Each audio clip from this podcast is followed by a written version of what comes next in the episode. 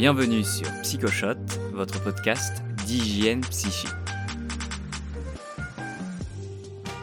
Les vacances sont un moment pour se détendre, se relaxer au bord d'une piscine. Sauf que dans la réalité, ça ne se passe pas toujours comme ça. Écoute Benoît, les piscines c'est pour les enfants. Normalement tu devrais aimer aller à la piscine. Tu comprends? Mais tu sais ce que t'es? T'es le roi des cons au pays des emmerdeurs. Pour beaucoup, les vacances en famille ou entre amis sont un mélange de joie et de tension qui peuvent carrément dégénérer en conflit ouvert. Si vous avez la chance d'être épargné, des films comme Un été à Osage County ou Les petits mouchoirs illustrent amplement cette problématique.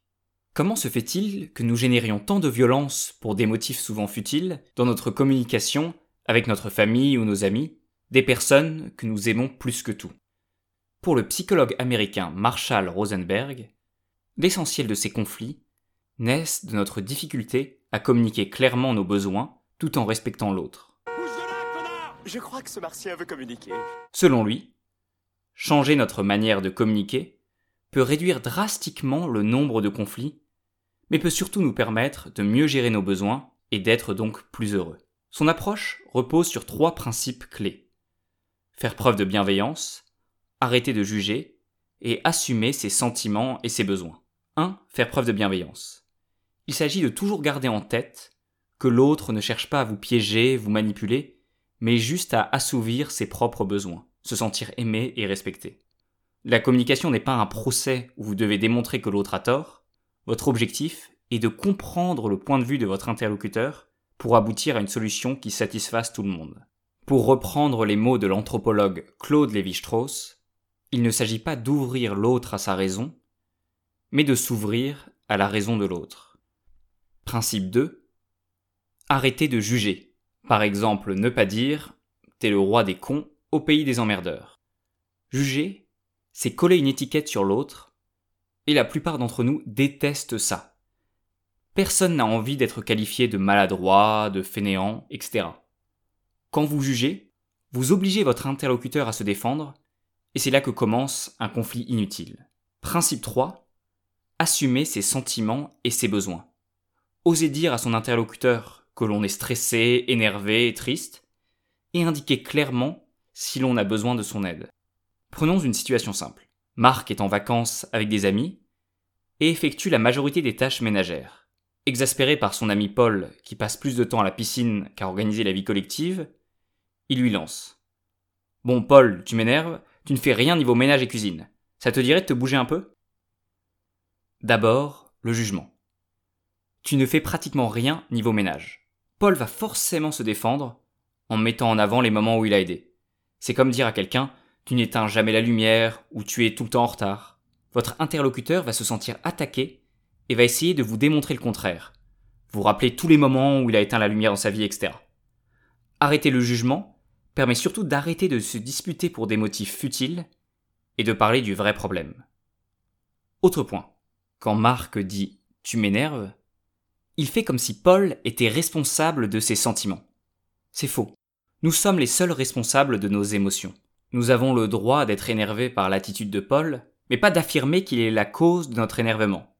D'ailleurs, d'autres personnes n'auraient peut-être pas réagi de la même façon. Pour conclure, ça te dirait de bouger un peu, est infantilisant et surtout flou. Que veut Marc?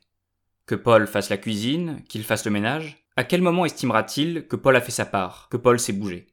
Avec ce type de demande, on est certain d'avoir un nouveau conflit dans quelques jours. Pour bien gérer ces situations, Rosenberg propose de communiquer en suivant quatre étapes. Observation, sentiment, besoin, demande.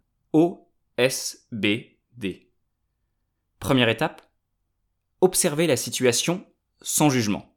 Donc on ne dit pas tu arrives toujours en retard, ce qui est extrême, mais plutôt tu es arrivé en retard lors du dernier rendez-vous, qui est précis. Étape 2, assumer ses sentiments. On ne dit pas tu m'énerves, mais je suis énervé. Étape 3, exprimer clairement ses besoins. Par exemple au travail, au lieu de dire j'ai l'impression d'être fliqué, on dira plutôt j'ai besoin d'être autonome sur cette mission. Et dernière étape, formuler une demande précise et négocier. Est-ce que t'es ok pour faire le ménage avant vendredi plutôt que tu pourrais faire un peu plus le ménage OSBD. Observation, sentiment, besoin, demande.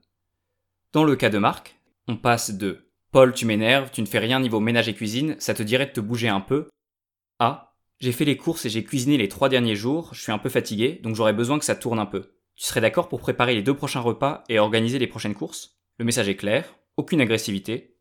La balle est dans le camp de Paul. Les détracteurs de la communication non violente, c'est le nom de la technique de Rosenberg, critiquent la méthode en expliquant qu'elle empêche les conflits et donc ne règle pas vraiment les problèmes. C'est faux. Testez et vous verrez. Cette méthode n'évite pas du tout les conflits. Paul peut refuser de participer aux tâches, ou tout simplement ne pas tenir ses engagements, ce qui entraînera un conflit. En revanche, la méthode OSBD évite les conflits inutiles.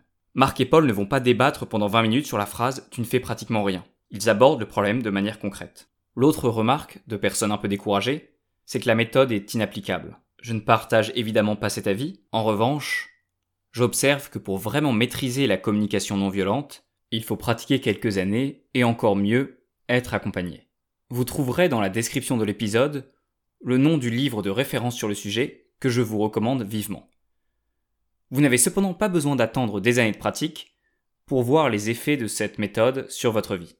Je vous conseille de commencer immédiatement trois actions qui permettront de diminuer drastiquement le nombre de conflits avec vos proches. 1. Arrêtez les jugements et les approximations. Ne dites plus tu es souvent en retard, tu ne fais pas attention à moi. Restez sur les faits, uniquement les faits. 2. Supprimez le tu ou le vous lors des situations tendues.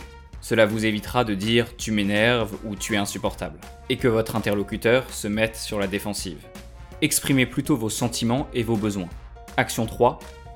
Formulez des demandes précises. Pour résoudre un conflit, il faut toujours demander une action concrète.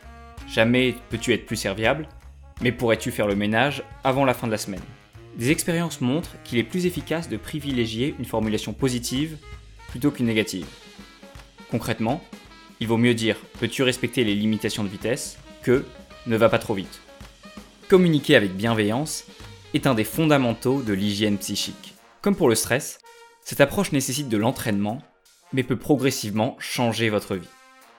La méthode OSBD est utilisée avec succès dans des médiations au Rwanda, en Palestine ou au Burundi, donc je suis certain qu'elle peut vous aider dans votre quotidien et vous faire mieux profiter des gens que vous aimez. Vous pouvez suivre les news PsychoShot sur Instagram, Facebook ou LinkedIn. Et bien sûr, si vous avez 30 secondes, ce serait génial si vous pouviez noter 5 étoiles PsychoShot sur iTunes ou Apple Podcast. C'est la meilleure manière de nous aider. À la semaine prochaine pour un nouvel épisode, et d'ici là, prenez soin de vous.